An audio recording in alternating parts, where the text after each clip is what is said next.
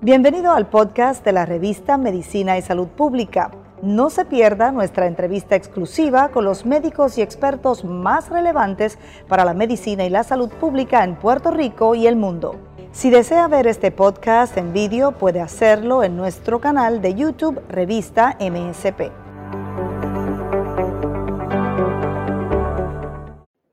¿Qué tal? Miles de personas en Puerto Rico tienen hipertensión arterial. Quizás usted lo tenga y ni siquiera se haya dado cuenta. ¿Cuáles son sus síntomas? ¿Cómo se diagnostica y sobre todo cómo se trata para prevenir otros problemas de salud? Pues tenemos con nosotros al cardiólogo y pasado presidente de la Sociedad Puertorriqueña de Cardiología, al doctor Gilberto Rivera, quien se une a esta conversación. ¿Cómo se encuentra, doctor?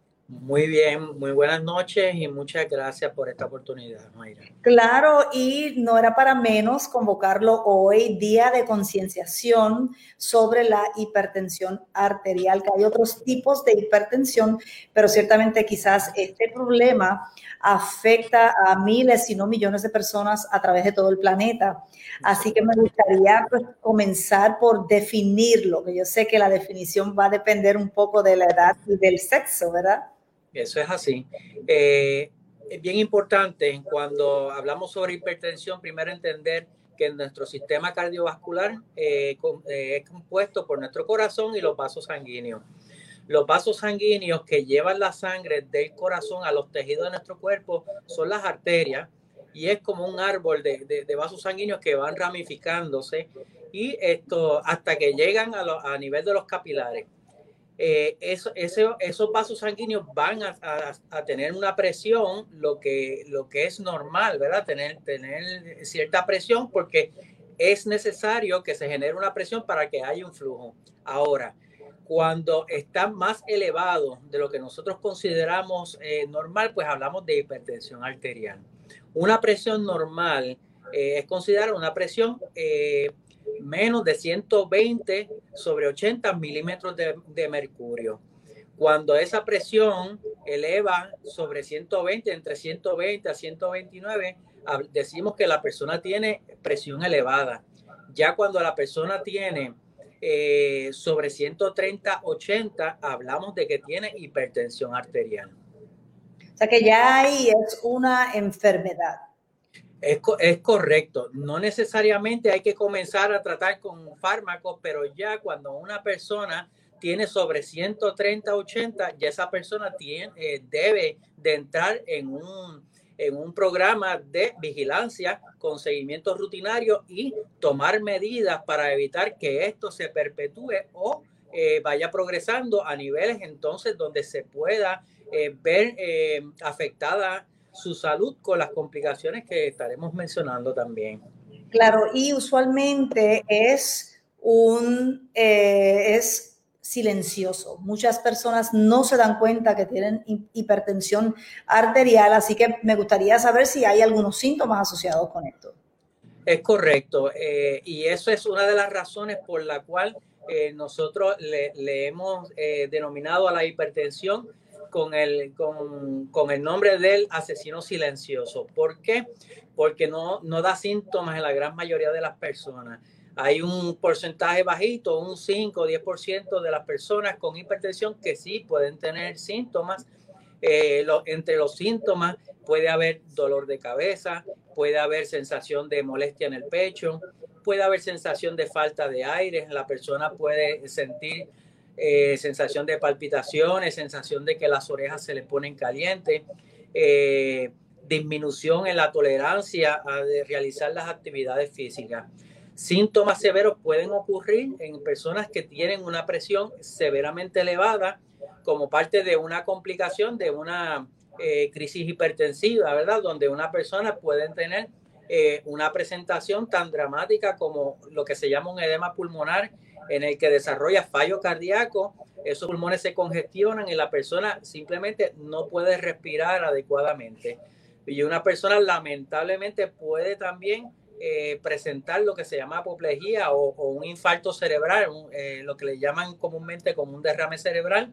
Y eso, eh, personas con hipertensión arterial bien elevada, una persona puede tener un infarto cerebral de tipo hemorrágico, que, son infartos mucho más serios que los tipos isquémicos cuando se ocluye una arteria y puede tener consecuencias desastrosas, inclusive una persona esto, eh, puede morir por una complicación tan seria causada por hipertensión arterial que si se, que si se identifica tempranamente uno pudiera pues evitar ese tipo de, presentación y complicación. Bueno, y ya que pues comenzó hablando, ¿verdad?, sobre las consecuencias, hablemos de ese asesino silencioso que puede pasar años antes de que se descubra que se tiene esta condición. ¿Qué está provocando en el sistema? ¿Qué otros daños provoca la hipertensión arterial? Sí, es correcto. la, hipertensión arterial eh, puede estar durante muchos años presente sin que la persona tenga conocimiento y eso poco, a poco va a ir causando problemas en, nuestros diferentes sistemas. Esto, la hipertensión arterial es, es una un factor de riesgo importante para desarrollo de fallo cardíaco. Estamos hablando, cuando una persona tiene hipertensión arterial, estamos hablando de que el corazón está bombeando contra un sistema vascular eh, arterial que le está poniendo resistencia. esas arteriolas, que son las arterias más pequeñitas llegando a los tejidos, tienen su tono aumentado, están más, más contraídas de la cuenta por, por, cambios en la respuesta de esas paredes de esas arterias y por cambios químicos también que hay en, en nuestro cuerpo.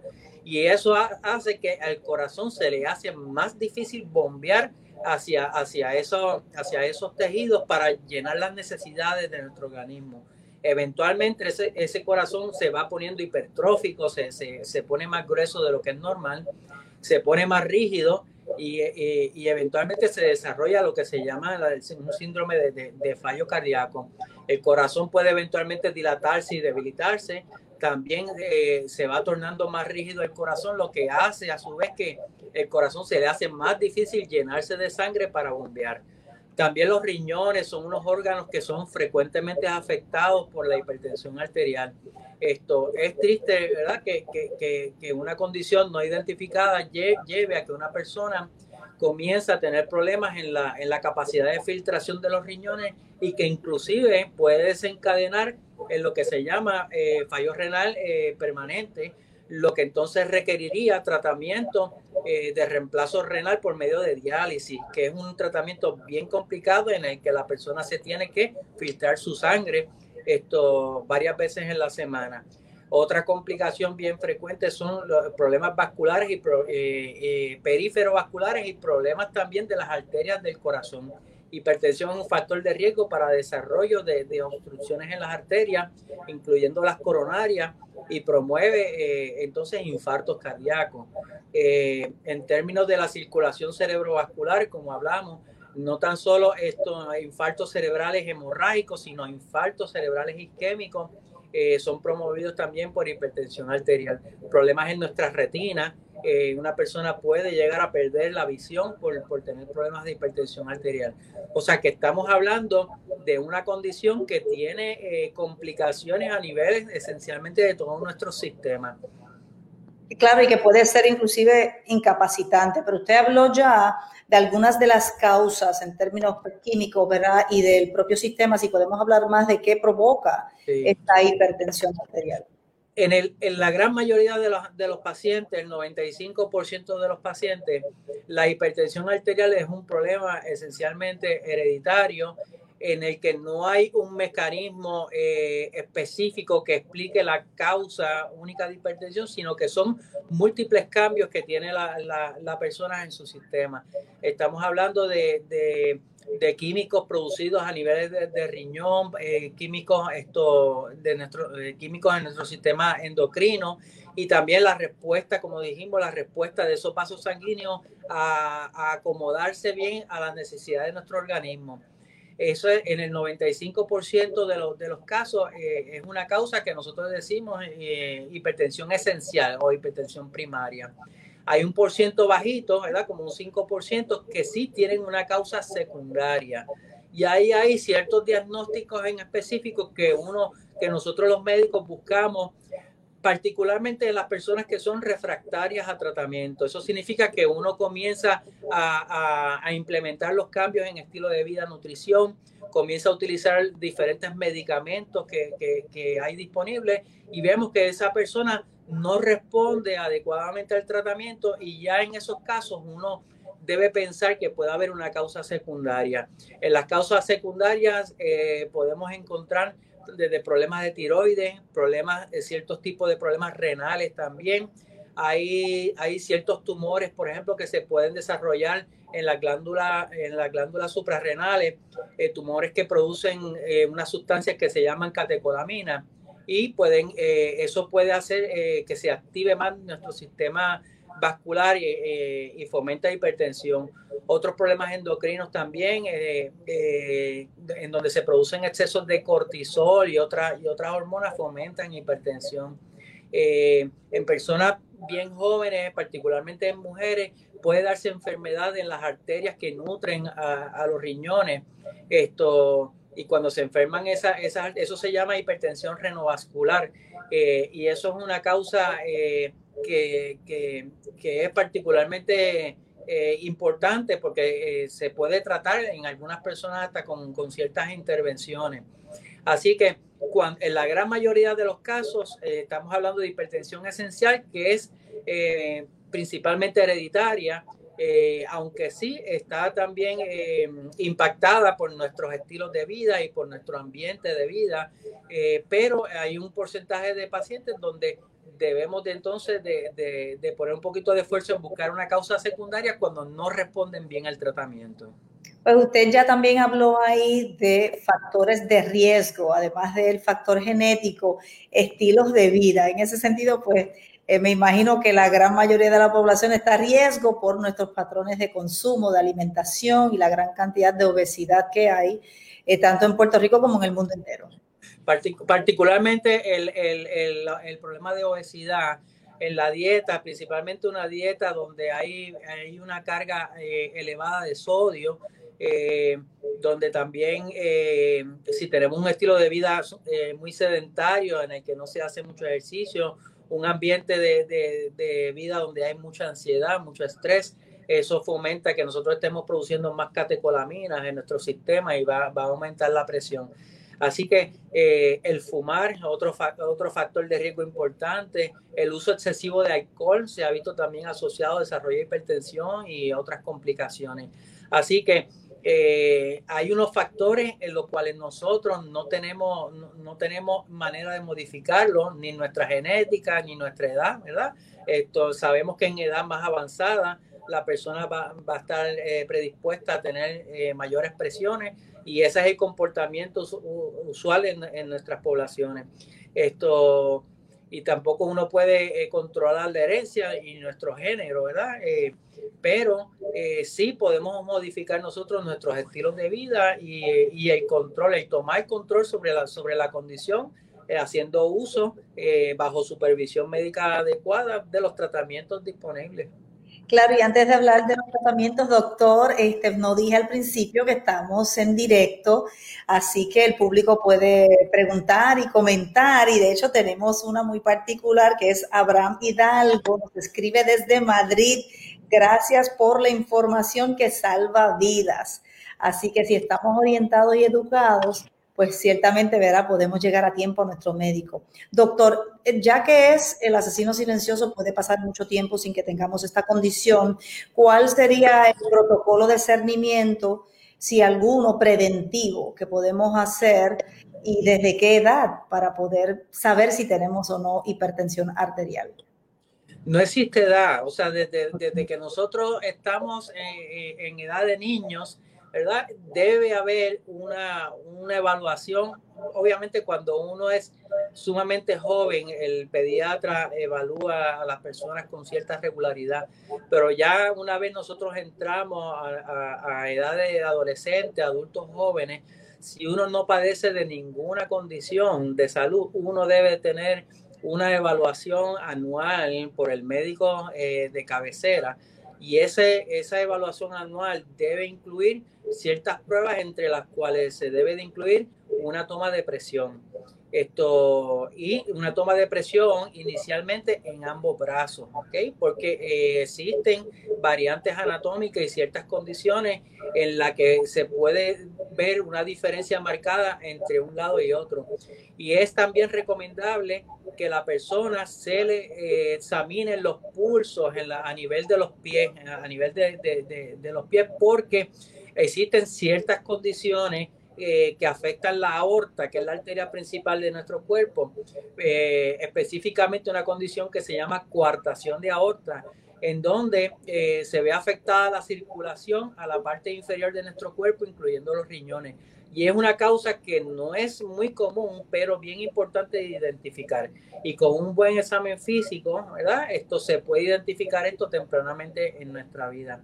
Así que muy importante que la persona desde jovencito en la vida tenga su examen eh, físico anual y protocolos de laboratorios apropiados para, su edad, en la cual ¿verdad? se debe incluir los niveles de lípidos en, la, sangre, eh, las pruebas de químicas regulares que deben incluir el azúcar, las pruebas de, riñón, son, y son pruebas de sangre sencillas que se hacen en una sola muestra uno puede obtener todas esas pruebas.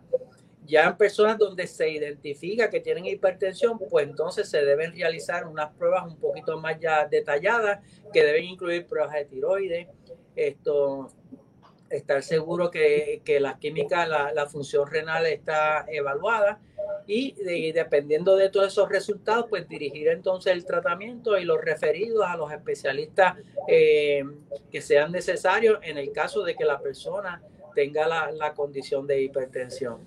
Pues doctor, tenemos algunas preguntas. Jazz Contreras dice o pregunta desde qué rango se considera dañina la hipertensión arterial y supongo quizás le añado por cuánto tiempo tiene que permanecer para que sea un daño irreversible quizás. Eh, hipertensión arterial, eh, se han establecido nuevas políticas de, en el diagnóstico y ya a partir de 130, sobre 130, 80 milímetros de mercurio, ya se ha visto que aumentan eh, la incidencia de complicaciones y por eso se ha establecido ya ese nivel como el primer estadio de hipertensión arterial. A mayor aumento en, en, en las presiones, pues mayor es el riesgo de que la persona tenga complicaciones. Ya sobre 160 de sistólica, 100 la diastólica, eh, se considera ya un, nivel peligroso y en, el, que la persona debe de hacerse cambios en, el, tipo de, manejo que se está haciendo y si la persona no está en medicamentos, definitivamente debe ya de estar en medicamentos a partir de ese nivel de presión y una vez ya la presión llega, eh, sobrepasa 180 milímetros la sistólica, 120 milímetros la diastólica, ya se, se habla de, de que la persona está pasando por una crisis hipertensiva que puede, puede ser una urgencia si no hay síntomas o puede ser una emergencia hipertensiva en el caso de que la persona tenga signos o síntomas de que hay órganos afectados. Pues no hemos comenzado a hablar de los tratamientos y eso pues para mí ¿verdad? es lo más importante, además de la prevención que ya usted señaló, ¿verdad? que algunas algunas actividades las podemos modificar para prevenir, pero Esperanza Marín Peña nos pregunta si es posible dejar los medicamentos algún día si se empezaron a tomar cuando se estaba haciendo dieta, ejercicio, o ya toca tomarlos de por vida. Mira, es posible que una persona pueda eh, salir de los medicamentos. Ahora, esto debe ser una, una, decisión que se deba tomar con mucho cuidado y bajo la supervisión médica. Una persona que está recibiendo tratamiento para hipertensión no debe de descontinuar sus medicamentos por el hecho de que se sienta mejor o por el hecho de que en el monitoreo que hace en su hogar nota que sus presiones están normales, porque esa no es, no es, eh, ese no es la señal, no es la señal de que la persona pudiera eh, eliminar medicamentos. Eh, sí, hemos, yo he tenido pacientes y, y lo vemos, personas que logran unos cambios eh, significativos en su estilo de vida y en otros factores de riesgo para hipertensión como lo es el sobrepeso. Y hay personas que sí, que han tenido hipertensión arterial, que va corrigiendo según se va modificando los estilos de vida, va, va va llevando a cabo la reducción en peso eh, y, vamos notando que entonces la presión está bajando por debajo de lo que quizás eh, debería estar eh, normalmente. Y en esos casos nosotros lo que vamos haciendo es vamos titulando los medicamentos, lo que vamos a vamos bajando dosis si el paciente está en múltiples medicamentos, vamos descontinuando algún medicamento de los que en, algún tipo de orden. Usualmente nosotros eh, le dejamos para lo último, ¿verdad? Eh, descontinuar por último los medicamentos que sabemos que están siendo beneficiosos en otros aspectos adicionales, no únicamente la hipertensión. Obviamente son decisiones complejas y son decisiones que deben ser tomadas eh, bajo una supervisión médica cercana.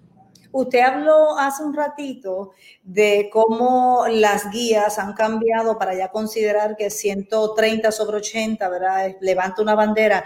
En ese momento se comienza el tratamiento y es deseable que se comience el tratamiento. No, cuando una, cuando una persona se identifica que está entre 130, 139 la sistólica, 80, 89 la diastólica, no es el momento de comenzar el medicamento. Eh, eso es el momento para eh, uno crear conciencia en la persona en que tiene presión elevada, esto de que tiene hipertensión, estadio 1, ¿verdad? Y entonces eh, eh, en ese momento se, se comienzan a, a, llevar a cabo los cambios en estilo de vida que son necesarios, tanto en nutrición, actividad física, control de peso, manejo también de ansiedad y otros factores. Ya cuando la persona está sobre 140, la sistólica 90 milímetros de mercurio, la diastólica, ya ahí se debe comenzar terapia. Eh, ya si la persona está sobre 160, eh, la sistólica, si es la diastólica, usualmente se comienza terapia de combinación. Eh, porque sabemos que estas personas que tienen hipertensión severa, es muy poco probable que logremos controlarlo con un solo fármaco. Y en ese caso me imagino que sí, el medicamento es de por vida. En, en, la mayoría de esos casos, sí, los consideramos que es de por vida, porque una persona que tiene hipertensión severa, esto, a menos que sea que tenga unos factores de riesgo, ¿verdad? Y logre unos cambios bien dramáticos en su vida, usualmente esa persona pues eh, tiene una condición más compleja y que va a requerir de tratamiento probablemente, como bien has dicho, de por vida. Eh, bueno, ya estamos hablando de tratamiento. Si usted habla de tratamiento combinado, ¿en qué consiste? Sí, o sea, existen eh, diferentes tipos de medicamentos con diferentes mecanismos de acción y son eh, diferentes mecanismos que nosotros hemos podido identificar y para los cuales hemos desarrollado diferentes tipos de fármacos.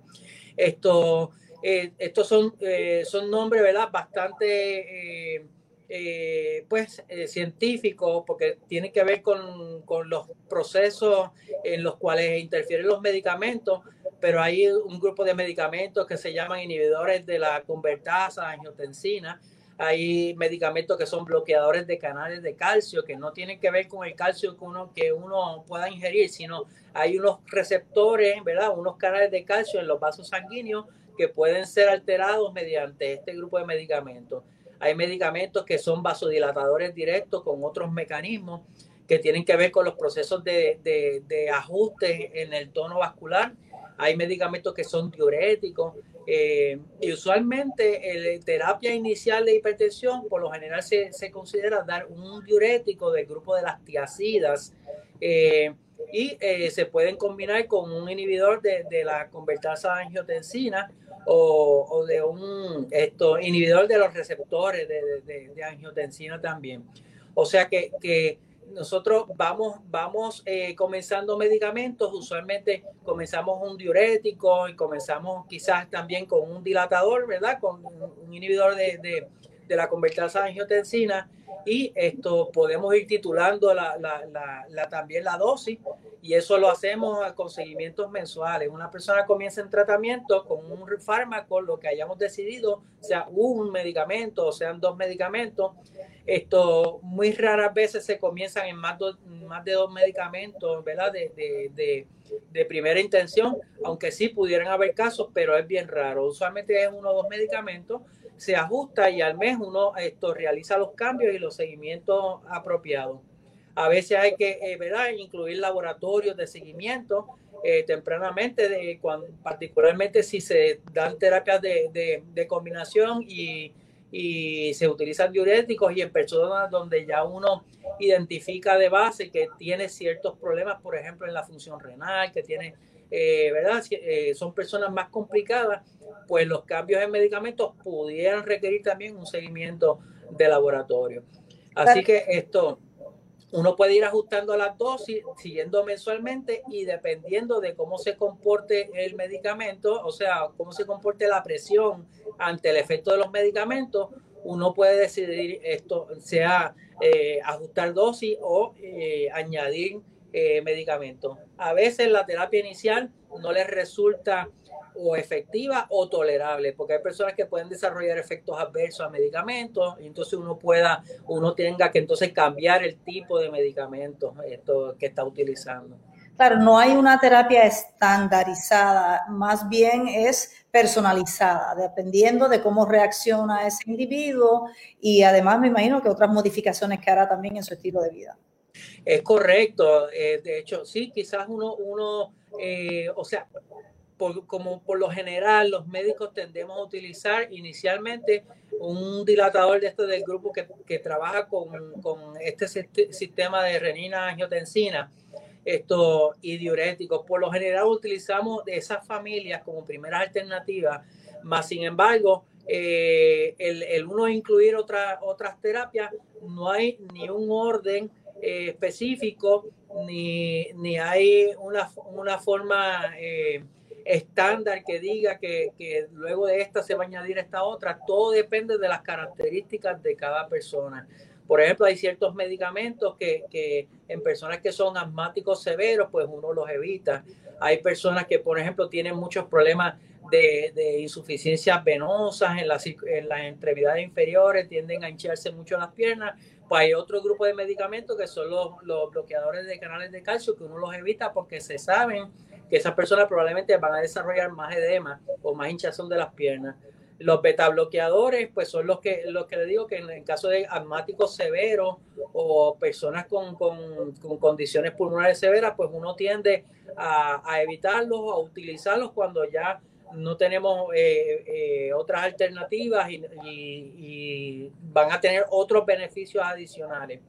Personas que en personas jóvenes eh, y que, que, quizás se están quejando mucho de, de palpitaciones, taquicardia, ¿verdad? Están los, con los pulsitos elevados, pues esas personas quizás se benefician de uno comenzar un beta bloqueador porque eh, ayuda con la presión, pero también ayuda a, a controlar el pulso. O sea que eh, uno tiene que evaluar las características de cada persona y de acuerdo a esas características, pues uno va haciendo ajustes y tomando decisiones en términos de qué tipo de, de, medicamentos, de qué familia de medicamentos uno va a estar incluyendo en su tratamiento. Claro, y de ahí la importancia de llegar hasta el cardiólogo, ¿verdad? Que es el especialista, pero en la inmensa mayoría de las ocasiones es el médico primario, ¿verdad? Quien quizás detecta el problema y comienza el tratamiento. Eso presenta un problema, doctor, porque quizás no hace una evaluación más profunda o así es como, como debe suceder. El orden, el orden lógico de eventos es que la persona debe estar eh, recibiendo evaluación por su médico primario y ese médico primario posee los conocimientos y las destrezas necesarias para comenzar un tratamiento de manejo de hipertensión. Eso está dentro de la, de la educación médica básica de todo, de, de todo médico que va a estar brindando servicios a la población general. Ya si, si, la, si, la, si el tratamiento básico no resulta o si hay una preocupación particular en términos de, de, factores de riesgo o de probabilidad de que la persona tenga otro tipo de condiciones, pues entonces debe ser referido al cardiólogo. Esto, de hecho, nosotros esto recibimos, la mayoría de los pacientes que recibimos para manejo de hipertensión son personas que ya están en tratamiento y no se han logrado controlar o el tratamiento que han recibido pues no les resulta eh, tolerable, desarrollan eh, efectos adversos y entonces podemos entrar en la necesidad de, requerir de tratamientos que no son tratamientos de primera línea, como conocemos, que son medicinas un poquito más eh, complicadas de utilizar y que requieren ya de un seguimiento más especializado.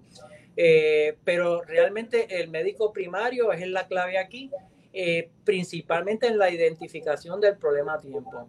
Si una persona eh, lleva muchos años con hipertensión y esto no se identifica, las probabilidades de que desarrolle complicaciones serias que le van a afectar su productividad en la vida y su calidad de vida es sumamente alto. Pero lo importante es que ese paciente no cambie de medicamento porque alguien le diga que otro le funciona mejor, que siempre sea bajo la supervisión médica. Es correcto, la, la, tolerancia de medicamentos es completamente individual. Esto, la medicina que usa una persona no necesariamente es la medicina que le va a resultar a otra persona y hay personas que toleran unas medicinas, hay personas que no toleran esa, ese tipo de medicina por, porque desarrollan efectos adversos. Somos seres bien diferentes en, en, en todos los aspectos y el, el tratamiento y respuesta a, a, a, la, condición de hipertensión y las terapias disponibles, pues no es, no es la excepción, somos bien diferentes. Así que es bien importante que usted tenga un médico con el cual se siente en confianza y que las decisiones de, en términos de cambio, de tratamiento, de manejo, lo haga bajo la supervisión médica, porque es que eh, podemos, eh, podemos tomar decisiones que nos pueden afectar seriamente nuestra salud si lo hacemos esto de acuerdo a la, a la, a la información que nos pueda brindar el vecino con las mejores intenciones posibles o si nos ponemos a buscar información en, la, en las redes, hay mucha información disponible. Ahora, el cómo uno va a utilizar la información que, que, está disponible, ahí requiere que una persona bien entrenada y que tenga experiencia en, en cómo se realiza eh, los pasos, ¿verdad?, de, de, tratamiento y de seguimiento, eso, eso, es, eso es fundamental. Este doctor, tengo otra pregunta de Fara García a través de Facebook. Eh, llevamos hace ¿verdad? un rato conversando con el doctor Gilberto Rivera, quien es cardiólogo pasado presidente de la Sociedad Puertorriqueña de Cardiología. Esto es para los que se acaban de unir a la conversación, ¿verdad? Eh, porque hoy es el día de concienciación sobre la hipertensión arterial. Y hay mucho interés, doctor. Ya han compartido esta entrevista como 26 veces. Y bueno, hay comentarios y, muchos likes, así que qué bueno que el tema es de interés para el público. Pero pregunta Fara García si, si la hipercolesterolemia es factor de hipertensión arterial. La, hiper, la hipercolesterolemia eh, se incluye como uno de los factores que esto fomentan enfermedad cardiovascular. Eh, o sea que hipertensión arterial e hipercolesterolemia, que eso significa colesterol elevado que es uno de los tipos de grasa, ¿verdad? Que pueden eh, estar presentes, que están presentes en nuestro cuerpo, pueden estar elevados, eh, contribuyen, son factores de, de, riesgo independientes para desarrollar enfermedad del corazón y de los vasos sanguíneos. Pues, doctor, para finalizar, me gustaría entonces un consejo para las personas. ¿verdad? ¿Cómo poder acudir al médico y verificar su presión arterial o cómo tienen que proceder para que anualmente puedan verificar que la presión esté en orden. Sí, importante. Esto es una condición que, puede estar presente y como hemos dicho en varias ocasiones ya, puede no presentar ningún tipo de síntoma. Esto, eh, el uno tener un examen médico eh, apropiado anualmente, eh, es algo que no se debe dejar para cuando uno ya está siendo eh, adulto en edad ya avanzada. Es algo que debe comenzar lo más temprano en la vida posible. Y el hecho de que uno haya pasado de la, de la edad pediátrica y uno entra a ser un, un, adulto joven, no, no debe ser una razón para uno desistir de los seguimientos médicos adecuados. Eh, bien importante, ya sea eh, en su área. Eh, eh, muchas veces nuestro, el, si nosotros tenemos un, seguro de salud particular, uno puede a través del mismo seguro de salud averiguar quiénes son los, los médicos proveedores eh, dependiendo de la, de, la, de la, si hay planes que son, por ejemplo, dirigidos por el gobierno, usualmente le asignan un médico de cabecera, pues es bien importante que, que haga los arreglos para hacer la visita regular a ese médico de cabecera y, y, cuando estén en su evaluación asegurarse de que se le mida la presión arterial. La presión arterial debe ser tomado, eh, como dijimos, en ambos brazos y debe ser tomado eh, inicialmente en, en, en, una de las piernas. Esto, la, la, presión debe ser al descanso, la persona debe, debe haber estado varios minutos, ¿verdad? En reposo, sentado en un ambiente tranquilo y su brazo debe estar posicionado sobre una superficie en donde la persona tenga ese brazo relajado y se debe tomar en el, en el área de, del, del, antebrazo si es posible. Eso es antes de, del área del codo. Por aquí pasa una arteria que se llama la arteria braquial y esa es la arteria que principal, principalmente es utilizada para hacer la medición de la presión. Existen equipos electrónicos que lo hacen automáticamente. Los profesionales de la salud pueden hacerlo de manera manual y, cuentan con el entrenamiento para hacer una, una medida adecuada de, la presión arterial. Si la persona se encuentra que tiene eh, presiones elevadas, debe de, de repetirse eh, una medida eh, por un profesional en un periodo de dos semanas. Esto, si, la, en las dos semanas se establece que ciertamente esa persona tiene, tiene las presiones elevadas, pues debe comenzar ya en un, en un programa ¿verdad? Eh, de modificación de, de, conducta y estilo de vida para eh, eh, lograr afectar favorablemente el control de la presión. Una persona donde se, que, se, que comienza eh, tratamiento para hipertensión arterial debe tener visitas inicialmente eh, mensualmente con la regularidad eh, si se hacen cambios en tratamiento. Una persona que en la que se establece tratamiento para, para seguimiento